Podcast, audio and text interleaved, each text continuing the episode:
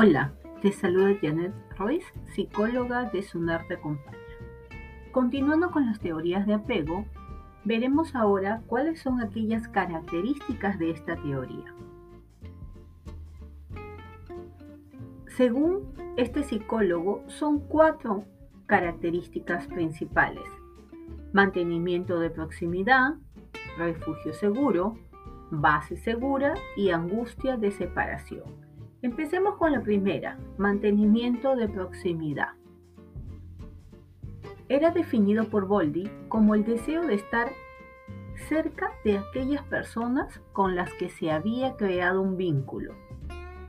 El apego se formaría a partir de las necesidades del infante humano de mantener proximidad con ciertas figuras que le proveen de lo necesario para su supervivencia.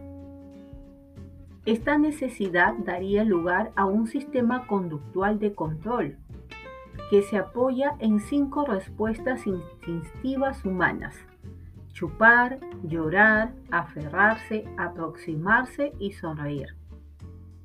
Estas respuestas son independientes, pero serían integradas a través de sucesivas experiencias con los cuidadores, que al ser internalizadas irían conformando la conducta global del apego. Cuando este sistema se encuentra en pleno funcionamiento, el niño puede controlar el acceso a las figuras de apego y mantener un grado de proximidad razonable, incluso en situaciones que no conllevan una amenaza grave. Segunda, Segunda característica de la teoría. Refugio seguro en el que buscar consuelo y seguridad ante el peligro es una amenaza.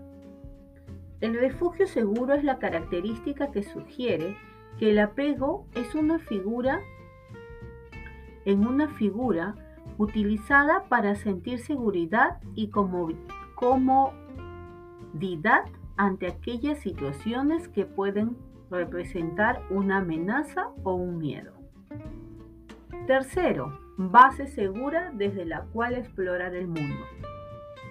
La base segura es una característica relacionada con la capacidad del niño de sentir que puede explorar el ambiente circundante sin peligros, gracias al apego.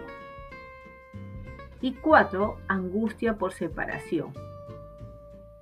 La angustia de separación no es una característica generada por el sentimiento de apego, sino por su ausencia.